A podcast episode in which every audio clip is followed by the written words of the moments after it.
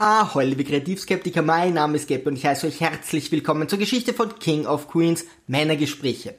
Doug beginnt nun ebenfalls langsam seine Persönlichkeitsstörungen auszuleben. Sein Spezialgebiet ist die Nahrungsaufnahme und trotzdem vergiftet er Spence angeblich aus Versehen mit einem uralten Bounty. Unter dem Sitz liegt ein halbes Bounty. Wie alt ist das? Steigen Sie die Treppen hoch. Das habe ich neulich erst gekauft. Zufall? Wohl eher nicht. Zartbitter oder Vollmilch? Moment. Vollmilch. Dann bittet ihn Arthur, einen Deo-Stift zurückzusenden, den er einfach wegwirft, woraufhin der alte Mann für die Beschwerde sogar zum Firmensitz fliegt. Eben ein üblicher Tag im Hause Heffernan. Richie hat eine Frau namens Marie, die vorher und nachher nie wieder erwähnt wird.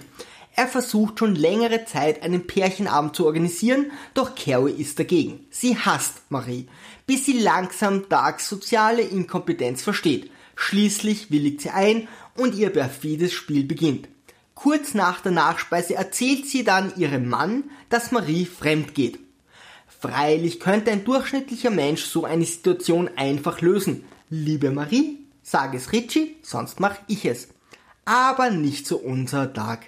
Er ist nun in der Verantwortung, wird panisch und erzählt Richie zur Ablenkung, dass sowohl er als auch Deacon von ihren Frauen betrogen werden. Dass er erneut seinen Freund mit hineinzieht, tangiert ihn wieder einmal ziemlich wenig. Deacons Frau hat es auch getan. Carrie ist mit Darks Wahl ihres Seitensprungs unzufrieden und möchte ihre Freiheit daher aufstocken. Ich wollte Richie die Sache leichter machen und habe erzählt, dass viele Ehefrauen ihre Männer betrügen. Um ehrlich zu sein, wäre mir Kenny vom Getränkemarkt viel lieber. Es ist ja kein Trick zu billig, um die Gefühle ihres Mannes zu verletzen.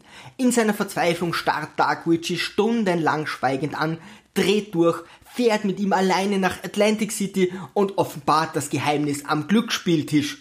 Woraufhin Richie seinen bereits inhalierten Schrimpscocktail auf Dark und Umgebung verteilt. Wieder einmal hat unser Moppelchen den besten Weg gewählt. Letztendlich geht Richie mit seiner Frau zur Eheberatung, die den Therapeuten vögelt. Wir waren das erste Mal zusammen da, aber Marie meint, unsere Probleme hätte sie verursacht und deswegen geht sie eine Weile allein hin. Schön, wenn eine Sitcom mit so positiven Vibes endet. Liebe Kreativskeptiker, schreibt in die Kommentare, welche Figuren ihr am Ende vermisst habt. Segel mal straff halten und auf zum Horizont.